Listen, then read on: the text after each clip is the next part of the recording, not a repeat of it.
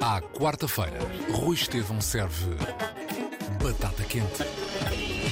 Uma corrente que não vai abaixo. Esta semana, o escritor Sandro William Junqueira passa a outro e não ao mesmo.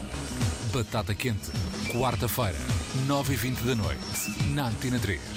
E a qualquer hora no RTP Play, Spotify e Apple Podcasts. Ora, sejam bem-vindos a mais uma Batata Quente. O meu convidado desta semana chama-se Sandro William Junqueira. Não nasceu em Portugal, já lá vamos. Uh, nasceu num país que já não existe, uh, mas está cá há muito tempo. Sobre ele, o que se diz é que é um dos escritores da nova geração e nova geração, acho que na literatura pode ficar muito bem entre aspas, porque a nova geração uh, é sempre mais extensa do que nas outras áreas. Portanto, um dos escritores da nova geração. E se pudéssemos catalogar o Sandro, uh, isto já é uma invenção minha, espero estar correta, uh, correto, ficaria como os músicos ficam na categoria indie. Sim. Não sei, não sei se, se está. Sandro, Sim. olá. Muito obrigado Olá, por teres aceito. É um prazer, é um prazer imenso. E, e o prazer é todo meu. Sim. Olha, tu. Pois faz, faz sentido, acho que sim. Quer dizer, eu, eu eh, acho que os meus livros fazem sempre eh, eh, de alguma forma, ou, ou pelo menos é aquilo que eu, que eu sinto quando, quando, quando termino um livro, é que eles fazem sempre a, a, aquela. Há uma norma, um, há um canon, e, e por isso acho que sim, acho que pode ser literatura indie, sim, fica bem. Olha, concordo. vamos, vamos começar pelo fim. Uhum. Uh, pelo fim, que, tem alguns meses. A apresentação foi a 10 de julho. O Sim. disco, o disco, o livro. uh, já lá vamos aos discos também. Uh, o, o, o livro saiu a 20 e poucos de julho, Uhum. A Sagrada Família. Um, e, e aproveito para, para uh, lançar a conversa com uma palavra, medronho. Pois, hum, é um livro diferente de todos os outros eh, que escrevi até hoje, porque parte de um lugar distinto, ou seja, eh, todos os meus livros anteriores partiram, eh, portanto, é ficção pura e dura, ou seja, ou partiu de uma imagem que me perseguiu durante muito tempo, ou de uma frase, ou de, ah, ou de uma pergunta. Este aqui não foi de um, foi um convite que me foi endereçado pelo Giacomo Scalisi, que a par da Madalena Vitorino tem um projeto incrível eh, na zona de Monchique e Algesur, que é o Lavrar o Mar, e que, portanto, fazem, eles fazem um trabalho ehm, com, com o território. E pronto, e o Giacomo convidou-me, eh, a mim ao Afonso Cruz, para porque já conhecia o nosso trabalho, para, escrevermos textos eh, dramáticos para serem interpretados eh, nas destilarias do Medronho.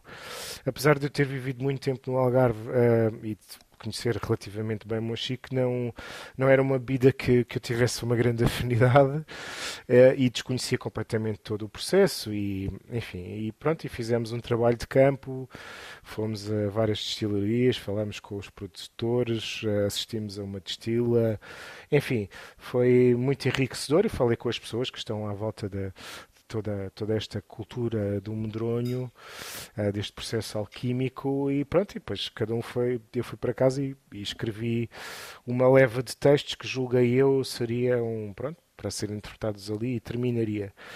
Mas eh, na verdade foi um sucesso tão grande que meses mais tarde o Giacomo voltou a ligar-me para me pedir uma. eh, para perguntar se eu estaria interessado em escrever novamente para aquelas personagens ou aumentar, eh, acrescentar mais uma personagem.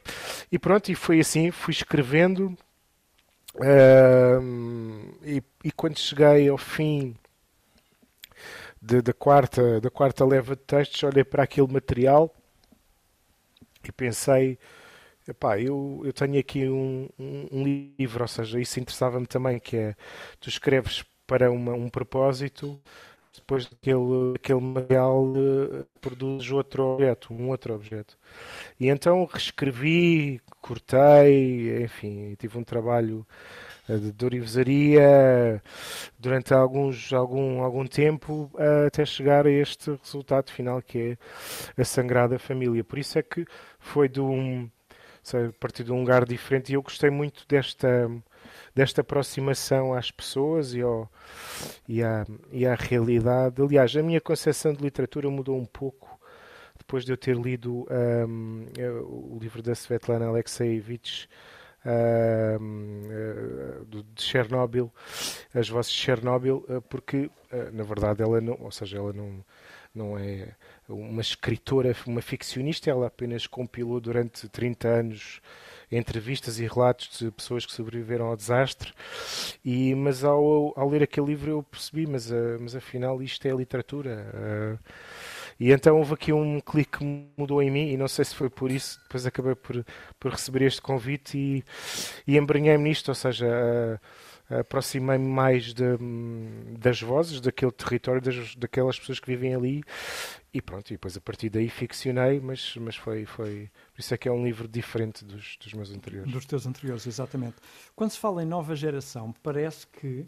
Uh, só uh, daí o meu parênteses de, de, de há pouco parece que a nova geração um, só faz sentido quando existem algumas nomeações ou prémios, como é o teu caso, que tens tido uhum. belíssimas nomeações e, e belíssimos prémios. Tu começaste a escrever em 2009.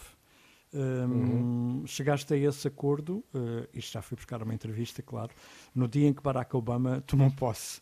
Um, não, isso foi o dia, sim, isso foi o dia em que dia tive em que, uma reunião com o meu, exatamente. o meu querido editor, o Seferino Coelho, uh, e, em que ele perguntou se eu, se eu, iria escrever mais algumas coisas, e eu disse-lhe que sim, então eu vou publicar o seu primeiro livro. Sim, era então, um... já, escrevi, já escrevia antes, isso foi o dia em que uh, percebi que iria ser um autor, pronto, editado, e de um grande editor. O, o, o, teu primeiro é 2009, depois eh, Exatamente. Uh, tens mais uma, uma série de, de livros uh, uh, uhum. e já lá vamos. Uhum. Mas antes faço-te a pergunta, provavelmente a mais difícil desta conversa.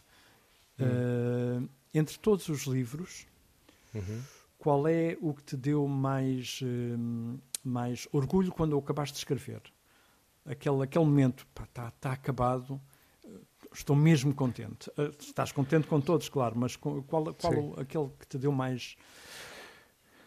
Eu vou, eu vou, ser sincero, portanto, quando eu termino um livro, uh, porque eu sou muito obsessivo, uh, portanto, nessa parte final de, de, corte, porque eu acho que escrever é cortar, e eu tento levar esta máxima, que não é minha, é um, um verso do, do Drummond de Andrade, que eu, que eu concordo em absoluto. E, e pronto, e na, nas fases finais dos livros eu entro num quase numa, numa espiral aqui né, da obsessiva e, e, há um alívio tremendo e há uma felicidade. Eu, eu geralmente choro sempre, né?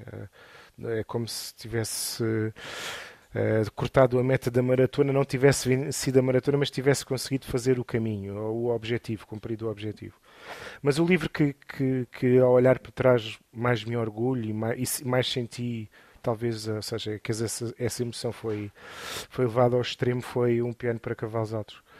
Uh, acho que é um livro que, quando eu desaparecer, talvez seja um livro que fique e, apesar, e é, é, curioso porque é dos livros menos lidos em Portugal e é o livro que, que soube, soube agora, este ano, que, que será traduzido por uma excelente editora uh, inglesa, portanto vai ser eh, publicado em Inglaterra e nos Estados Unidos. E é muito difícil um autor português conseguir logo, uh, e a minha primeira tradução ser em inglês, mas é um livro de que me orgulho muito. Uh, não sei, talvez fosse um, um momento. Uh, o que me envolvia naquele, naquela altura. Demorei cinco anos a escrever, eu sou muito lento, sou um escritor muito lento. Portanto, ou seja, desde que comecei a escrever as primeiras frases até terminar a parte toda da edição, demorei cinco anos, uh, mas é um livro de que me orgulho muitíssimo. E talvez esse seja o livro que, que eu senti mais essa emoção de uau, consegui e é engraçado porque o livro é de 2011, hum, 2012, e eu agora, quando pego nele e leio, pergunto-me, mas isso acontece com todos os livros, na verdade, é, mas fui eu mesmo que escrevi isto, caramba. Eh, fico é sempre muito espantado, é verdade, fico sempre muito espantado. Uh, porque a minha escrita é muito instintiva, muito intuitiva numa primeira fase e só depois é que entra a razão, o trabalho e portanto fico sempre de onde é que isto veio, de onde é como é que eu cheguei aqui, fico sempre muito intrigado como é que se processa a mecânica criativa, não é? mas não quero investigar muito porque assim não, não vou estragar, não é? Sim, para manter a curiosidade, que é sempre Sim. Os nomes dos teus livros são. Uh, uh, esse tem um nome incrível, todos, todos, todos eles. Sim. Uh, mas já, lá, já voltamos aos livros. Vamos passar Sim. aqui por um, uma, fase, uma outra fase da tua vida hum. em que eu li, ou tu disseste, que eras um músico frustrado. Isso, sim. Eu acho que escrevo. Aliás, acho que não sou. Acho que há muitos escritores que são músicos frustrados, na verdade. É, eu gostava de ter sido músico, quer dizer, eu tive uma banda ainda. Qual era, qual era o nome da uns covers. Era cozida à portuguesa em Portimão, mas fazíamos uns covers manhosos, só demos um ou dois concertos, era uma coisa de brincadeira com amigos. Eu era vocalista e tocava guitarra, e, mas, mas, mas sinto essa sinto essa frustração, sim, ou seja, eu tento fazer com as palavras aquilo que os compositores fazem com, com a música. Com, com a música, não é? Uh, e, e, a música é talvez de todas as artes aquela em que eu sinto ou me aproximo de uma ideia de infinito, ou seja, isto não vai acabar, isto não é possível acabar, de uma coisa de eternidade. Não é? Aproximo de um sentimento de eternidade. Um, e só a música é que me dá isso.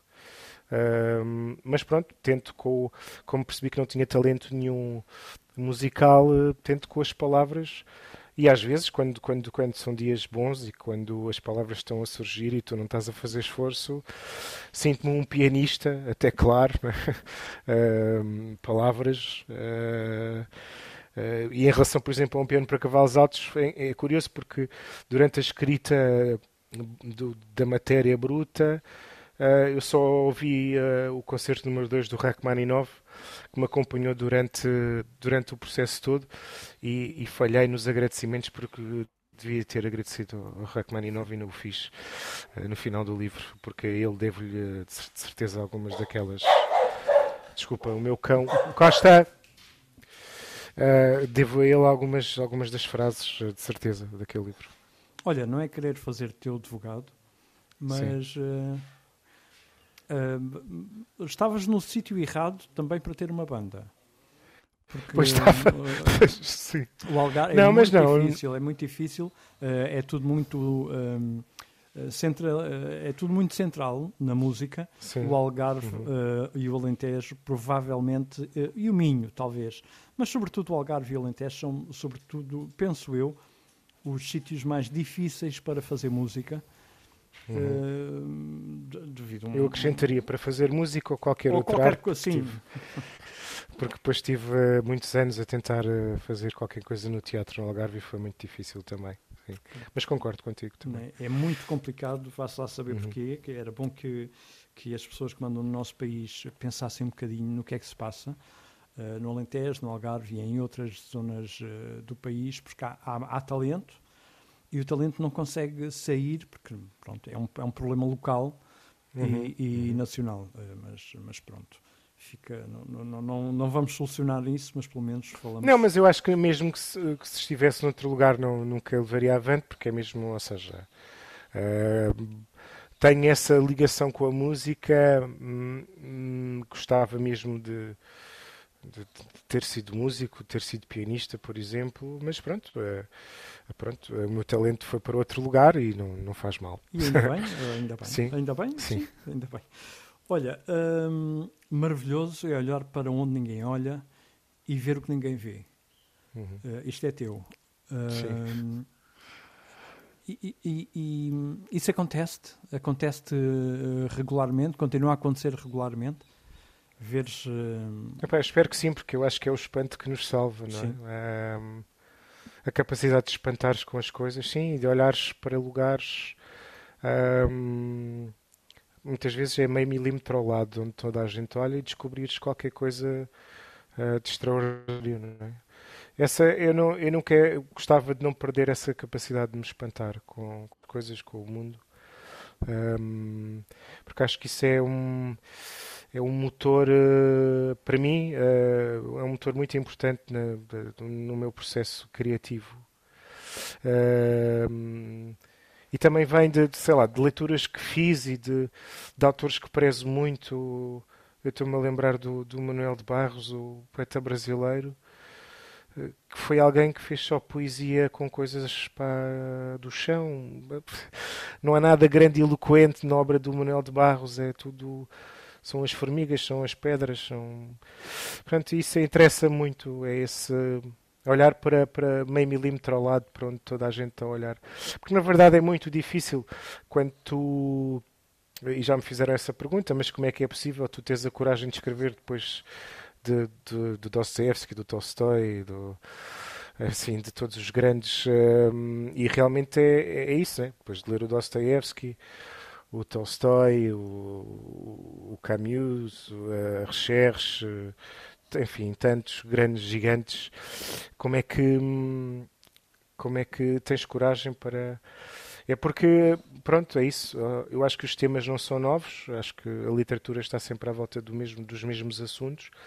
Agora que tu podes encontrar é isso, é um, ali um, um, um ângulo, uma abordagem ali Diferente, claro. que é, sim, que é meio milímetro ao lado e, e fazes o teu caminho por aí. E ainda bem, porque, porque se as pessoas tivessem medo de escrever, não apareciam uh, pessoas como tu e como, como, como outras pessoas. porque na verdade, se nós, se nós, pensarmos, é porque ainda ninguém acertou. Porque se alguém tivesse acertado, se alguém tivesse escrito já o romance, tudo, embora haja escritores que eu acho que estiveram lá muito perto, uh, pronto, acabava tudo, né? finalizaria tudo, não, não haveria continuidade, é porque há sempre um espaço que permite. O, e depois também há a questão temporal, ou seja, acredito que se o Dostoevsky vivesse nos tempos que vivemos hoje, escreveria, outra, outra, coisa e outra forma. Sim. sim.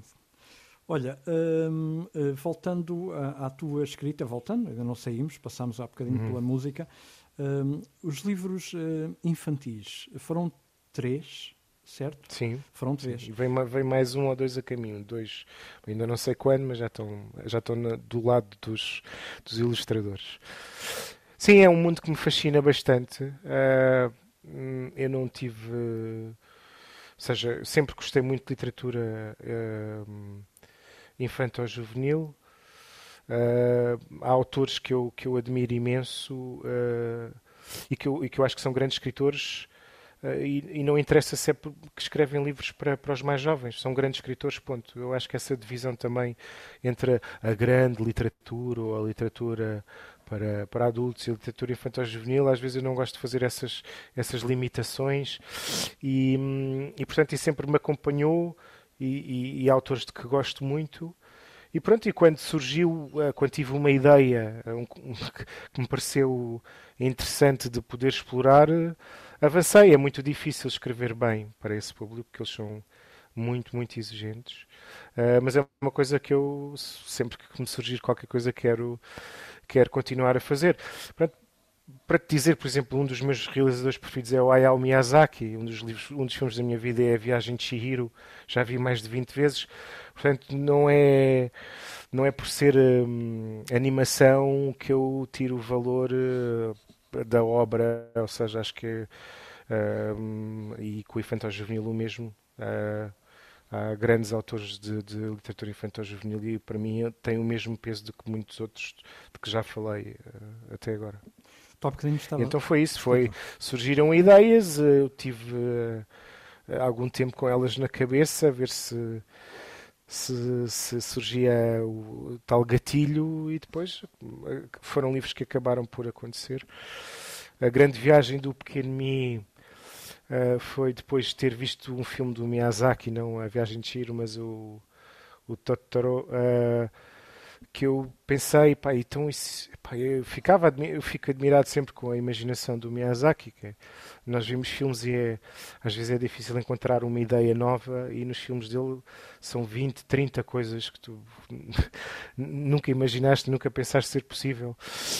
Um, e, e, e perguntei-me então e se um dia eu perco esta capacidade de imaginar e de imaginação e pronto, e, e esse foi o, o motor para a pergunta que deu origem a esse livro o, a, a, cantora deitada foi estava com o meu filho e também, por acaso, tínhamos acabado de ver um episódio dos Simpsons e, hum, e estava relacionado com alguém que cantava e ele disse-me só assim: pai, então e se fosse uma cantora deitada? E eu fiquei com aquilo na cabeça, cantora deitada, durante um ano e tal, até que me surgiu a primeira imagem de uma menina a sair de casa sem meias nos sapatos e a deitar-se no, no chão de uma esquina de uma grande cidade para espanto de todos os que passavam ao redor e pronto, e, e comecei.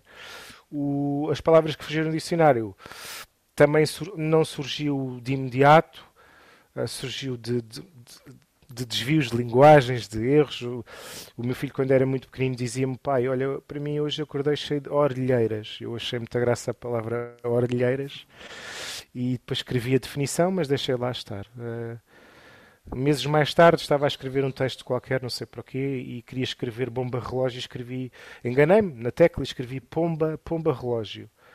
E achei aquilo tão bonito, a pomba relógio, depois escrevi a definição e pronto, e depois quando tinha três, quatro palavras pensei, então se eu fizesse um desdicionário, no fundo um dicionário de palavras inventadas, um dicionário de palavras que fugiram aos dicionários convencionais. E pronto, e, e, escrevi o resto uh, das palavras. Uh, portanto, são, geralmente os livros acontecem, não, eu não ando à procura ou não são, pronto, acontecem, eu tropeço em qualquer coisa que me instiga e fica ali a avançar. algum tempo, não é? Uh, uhum. a, a, a, ser cultivado para, para depois aparecer.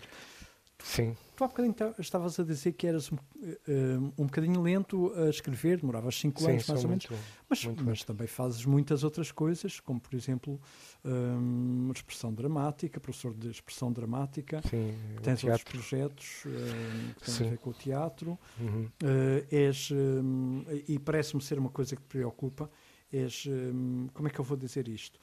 Um, um instigador da leitura. Posso dizer assim? Sim, sim, sim. Um, e, e, e, e, fazes por isso, para que as é, Preocupa-te que as pessoas não leiam, que as pessoas fiquem agarradas a, um, a, a, a chaves, a, frases uh, soltas uh, e não a livros. Preocupa-te esse. esse... Preocupa-me especialmente nos, na, na, geração mais nova.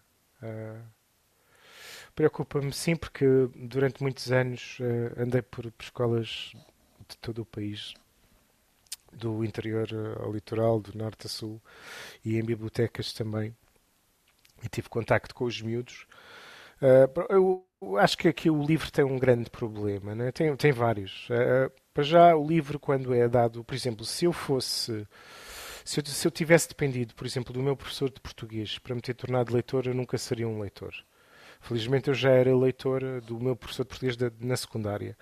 Uh, porque a forma como o livro é tratado nas escolas é, é, profundamente errada. O livro tem de ser um objeto de fruição, de prazer, uh, de partilha, de diálogo e não apenas um Uma objeto que uh, usamos o bisturi para, para aprender gramática ou quer que seja. E enquanto este paradigma não mudar, acho difícil porque depois eu olho para, para os livros que estão nos currículos escolares e pergunto-me alguns dos, dos, dos, títulos e dos autores porque é que este livro está aqui a fazer. Quer dizer, porque até o quarto ano, ou seja, no primeiro ciclo, acho que o livro está bem integrado, os autores são bons, os textos são bons e o livro é uma coisa permanente na, na vida, na, na, nas dos miúdos, e os pais contam histórias e os pais compram os livros todos que as professoras, porque é o início do, do, portanto, da, da, da carreira escolar e eles estão muito preocupados. Na passagem para o quinto quinto ano já acho que há aí uma falha grave. Então, do, do, sexto ano para o sétimo e por aí adiante, acho que é, pronto, que é, que é um absurdo. Eu acho que uh, não faz sentido uh, uh, alunos do, não sei se é no, no, décimo ano, décimo ano, que nas, em português começam a estudar as cantigas de, de, de as canções de amigo. Pá, aquilo é para que para, eu acho que pode-se falar do assunto, mas sem estar ali a massacrar os alunos com aquilo, porque aquilo afasta os miúdos da leitura, né? afasta os miúdos dos livros. Para alguém interessado em literatura ou que vai seguir literatura, sim.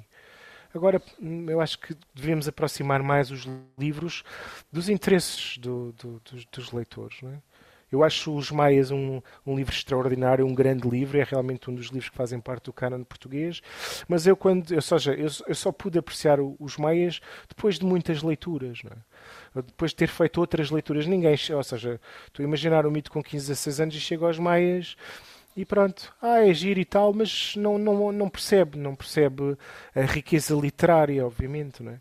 Tem que haver um plano, pronto, eu não é? acho que aqui em Portugal tem, tem este problema de não- eh, que eu não sei quem é que decide isto, possivelmente são os académicos que estão lá em escritórios bolorentos e bafientos e que nunca põem os pés cá no chão, nem conhecem as escolas, nem as pessoas, nem os miúdos, e percebem que estão a afastar eh, muitos miúdos da leitura e, e, e, pois, claro, os professores de português, vítimas também da, da forma como o nosso ensino está organizado.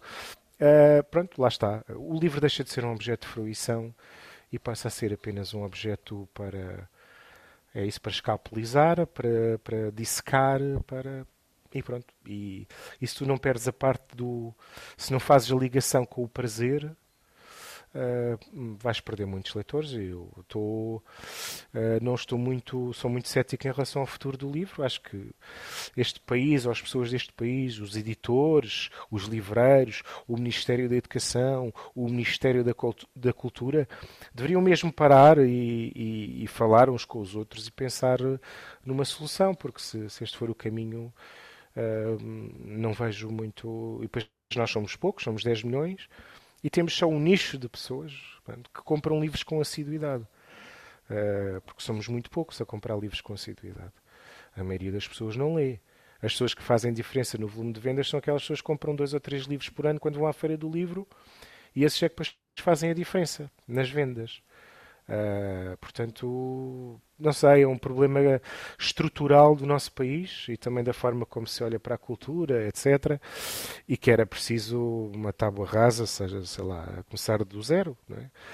Ah, pronto, isto é uma, é uma conversa que, que, que duraria muito tempo porque eu tenho uma percepção muito muito real das coisas e custa-me imenso ver eh, e eh, assistir à forma como, como o livro é tratado e deixa-me angustiado. Real, porque estiveste lá, andaste de norte a sul, falaste, Sim, tudo, sim, falaste sim. foste às escolas.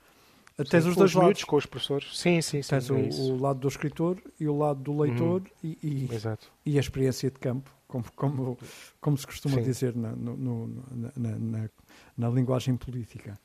Uhum. Olha, hum, teatro. Qual é a importância do teatro na tua vida? É muito importante, é muito importante. Aliás, eu, portanto, eu quando comecei a fazer teatro foi ao mesmo tempo que assumi que, que, assumi a escrita como uma coisa importante da minha vida. Portanto, foi quase em paralelo e tem vindo em paralelo, é muito curioso. Ah, ah, pronto, e o teatro também foi um acidente, eu não...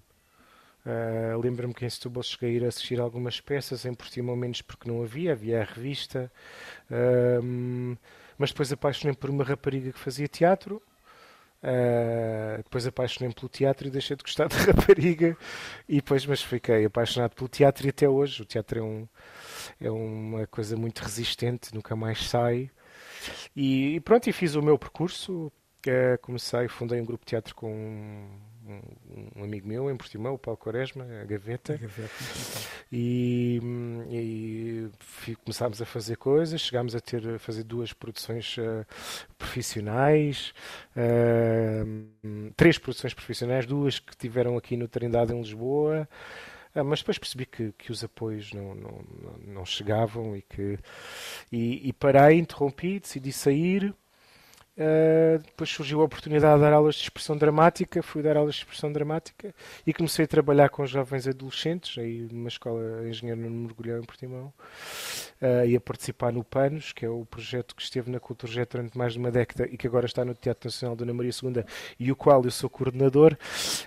Um, e pronto, e, cada e agora interesso-me mais, seja, sou um apaixonado pelo teatro, vejo tudo o que posso, mas gosto muito de trabalhar com, com jovens, com adolescentes e, e agora há pouco tempo comecei um projeto na Póvoa de Santiria, ali perto de Alverca, com um grupo de jovens, um autor inglês que gosto muito e que, vamos, que estamos a começar a trabalhar uh, esse, texto e essa peça.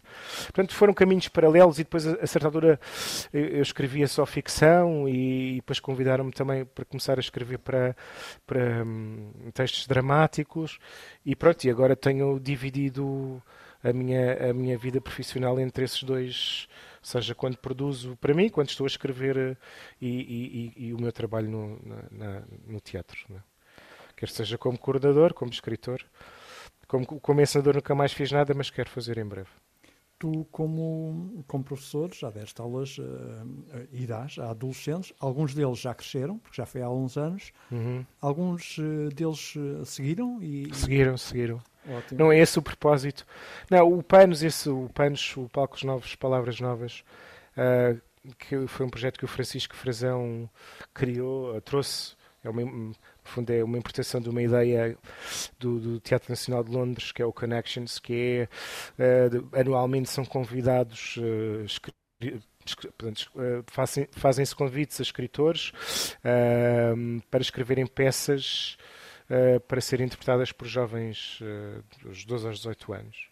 E, e, depois os grupos, as escolas, os grupos de teatro juvenil inscrevem-se, recebem os textos uh, originais que foram escritos de propósito para eles, de grandes autores, escolhem um dos textos e depois uh, trabalham o texto. Há um momento que, importante que é um workshop uh, com o próprio autor do texto e com alguém que coordena o workshop, geralmente ligado ao ator ou encenador, e que dá, fornece ferramentas aos, aos, aos coordenadores dos grupos e aos jovens para depois eles montarem o espetáculo. Depois há um comitê de seleção, um júri que vai eh, assistir a todos os espetáculos de norte a sul do país e depois temos o grande festival Panos, que é durante três dias. Uh, este ano será em maio, em que nós uh, escolhemos duas duas propostas, as propostas mais interessantes de cada um dos textos para, para uma grande festa. E realmente este é um projeto que muda a vida dos miúdos. Não é só, ou seja, estou a dizer isto porque me fizeste pergunta, sim, houve um dos jovens que seguiu teatro e houve outro, outra rapariga que também entrou, mas o objetivo não é isso. O objetivo do PANOS é, no fundo, uh, pôr os miúdos a questionar, a pensar, a dialogar, a discutir uh, o lugar deles no mundo, a pensar, uh, a abrir portas e janelas na cabeça, no fundo, a torná-los melhores seres humanos, qualquer que seja a área que eles depois sigam. É um projeto de uma importância brutal e que não está assim tão. Ou seja, não, as pessoas não conhecem a fundo, mas se eu te disser que para a edição deste ano que estamos a trabalhar e que o festival será em maio, estão a concorrer 50 grupos de todo o país, inclusive ilhas, Madeira. Portanto, 50 grupos, imagina que cada grupo tem 15 jovens, mais tudo o que volta a comunidade escolar, imagina quantas pessoas estão envolvidas no, no projeto. Pessoas, é, é, muita gente, é realmente é um projeto que, lá está, acho que é de uma importância vital para o nosso país. E, tenho, e sei de, de, de, de, atores e atrizes que estão neste momento em companhias de teatro profissional que já fizeram o PANOS. Uh, portanto, o PANOS foi muito importante para eles. E são projetos que têm, têm apoio estatal, local? Ou... Uh, pá, neste momento, portanto, na, na Cultura Gesto não, porque era uma, a Cultura Gesto é Uh, não é um uh, Sim, claro. privado, né? uhum.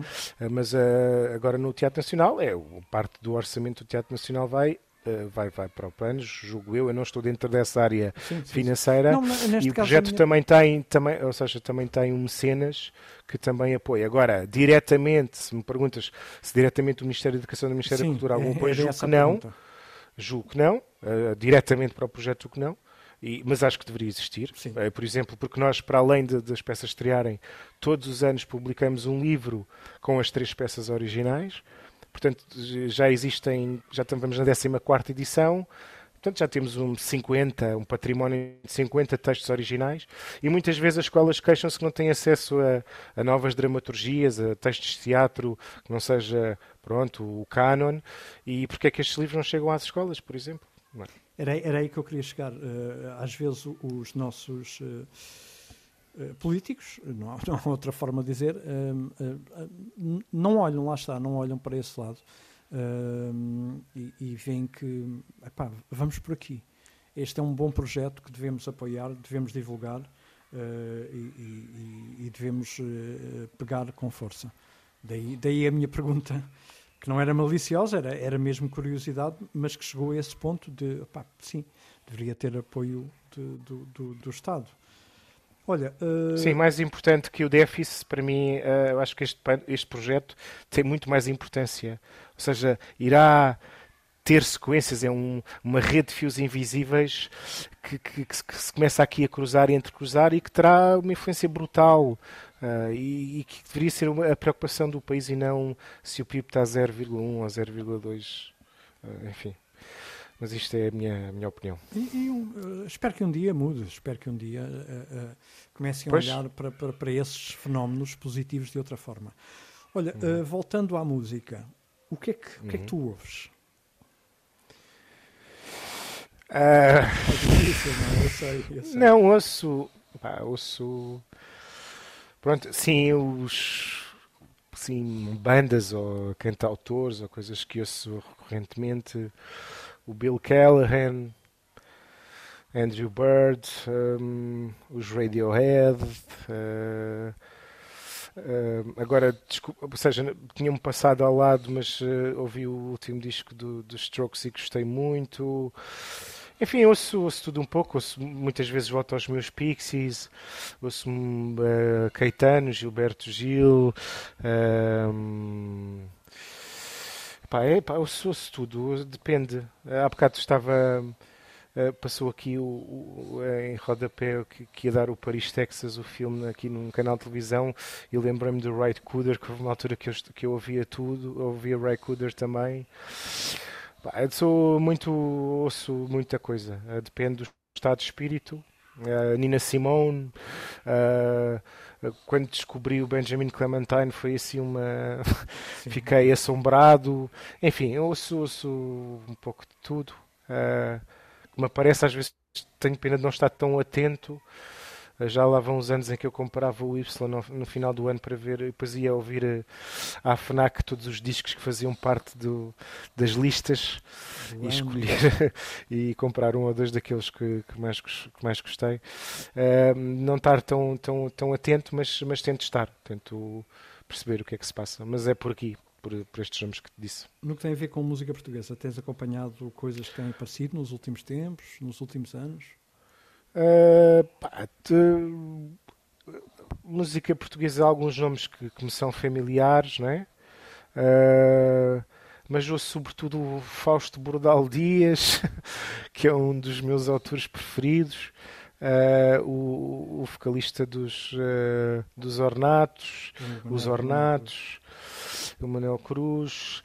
Assim, algumas coisas, não, não estou, ou seja, depois gostei muito do do disco do hum, de Shellas, do, do Sam the Kid. Do Sam the Kid, portanto também sou assim eclético, não, não fico só parado num. Pá, ah, estou no carro a ouvir rádio, há um tema que me, que me mexe, depois eu vou, venho ouvir o disco. Portanto, estes nomes assim, mas se calhar estou-me a esquecer de outros tantos, mas uh, neste, a minha memória já não é o que era, mas é por aí. Pronto, mas o Fausto Bordal dos Dias, para mim, é mesmo. Ou seja, acho que por este rio acima e Crónicas da Terra Ardente são pá, é do melhor que já se fez na, na música portuguesa. São, uh, sei lá, fico sem palavras. Uh, discos incríveis. Falaste em rádio, não posso. Uh, só, só, te vou fazer mais esta pergunta e depois a, a tal difícil de passagem de testemunho. Falaste uhum. em rádio, não, não, não posso deixar de perguntar isto. A rádio tem -te, não te tem ajudado a descobrir coisas novas, ou tem? Tem, tem. Tem? Tem. Okay. Sim, é isso. O que eu estava a dizer, por exemplo, do Sam da Kid. Eu já, obviamente, já conhecia a obra do Sam da Kid, mas estava a, conduzir e ouvi um, um, tema e disse, pá, eu gostei muito disto, quero ouvir o disco. O mesmo se passou com, com os Strokes, ou seja, sim, tem, tem-me dado a ver coisas novas, sim. Às vezes eu não consigo é apanhar o nome, ou, uh, mas, uh, mas sim, mas sim. Olha, mas, sim. o Sam daqui tem um excelente locutor, tem um programa na Antena 3 agora. Eu sei, já ouvi, já ouvi, já ouvi, é, já ouvi. Excelente, é muito bom. Eu já ouvi. Muito, já ouvi muitas vezes, na verdade. É, acompanha-me em algumas viagens, sim. Olha, hum, faltam muitas perguntas, mas vamos voltar a falar. Não sei se tu hum, tens novidades para os próximos tempos. Tenho, uh, uh, que é novidades literárias. Eu, pronto, literárias este, e outras.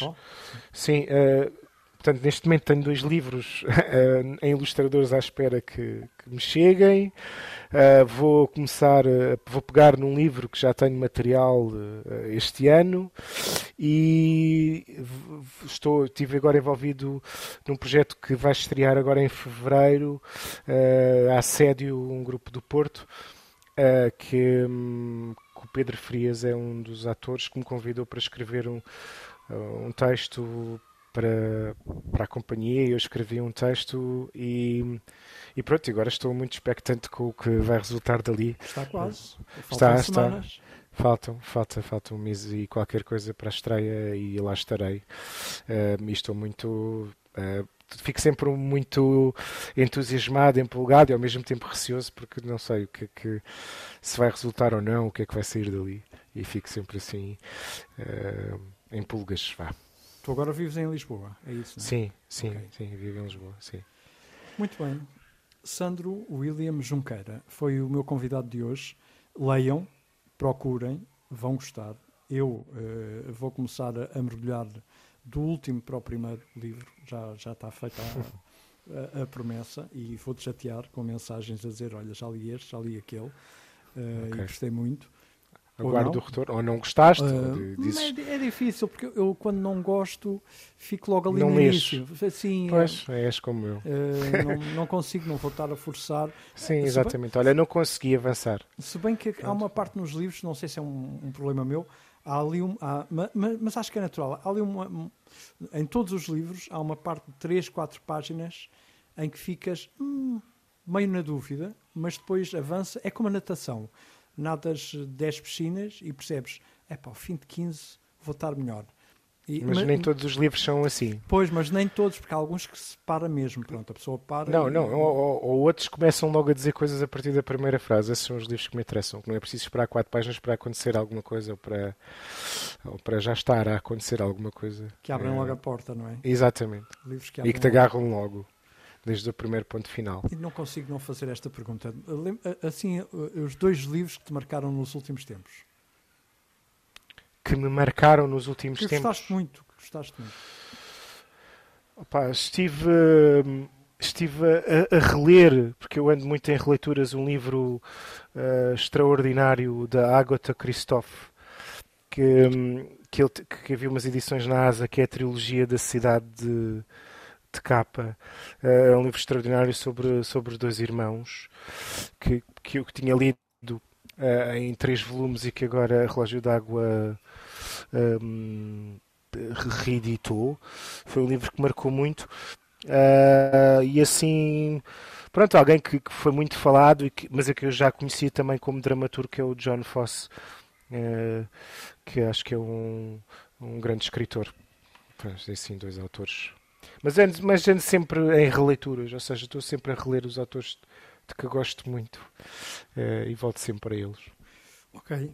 Sandro, uh, vou-te um, deixar a batata quente na mão para passares para okay. alguém, porque queima. Uh, para quem é que okay. vais passar? Vou passar para o ator Pedro Frias, um grande amigo e um extraordinário ator. E pronto, ele que ficou a batata na mão. Muito bem, é o Pedro Frias, o próximo convidado. Sandro William Junqueira, muito obrigado. Não chegámos a dizer, uh, não cheguei a dizer que tinhas, uh, comecei a conversa por aí, um país que não existe já, uh, Rodésia, uhum. pronto, uhum. fica, fica aí o último, o último. Sim, na China, último, Rodésia, sim. O último reparo. E, ok. Olha, um muito obrigado. Obrigado. Foi um prazer Foi um gigante. prazer. Também. E até muito breve. obrigado.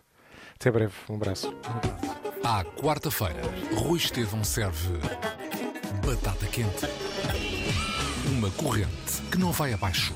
Esta semana, o escritor Sandro William Junqueira passa a outro e não ao mesmo. Batata quente, quarta-feira, 9h20 da noite, na Antena 3. E a qualquer hora no RTP Play, Spotify e Apple Podcasts.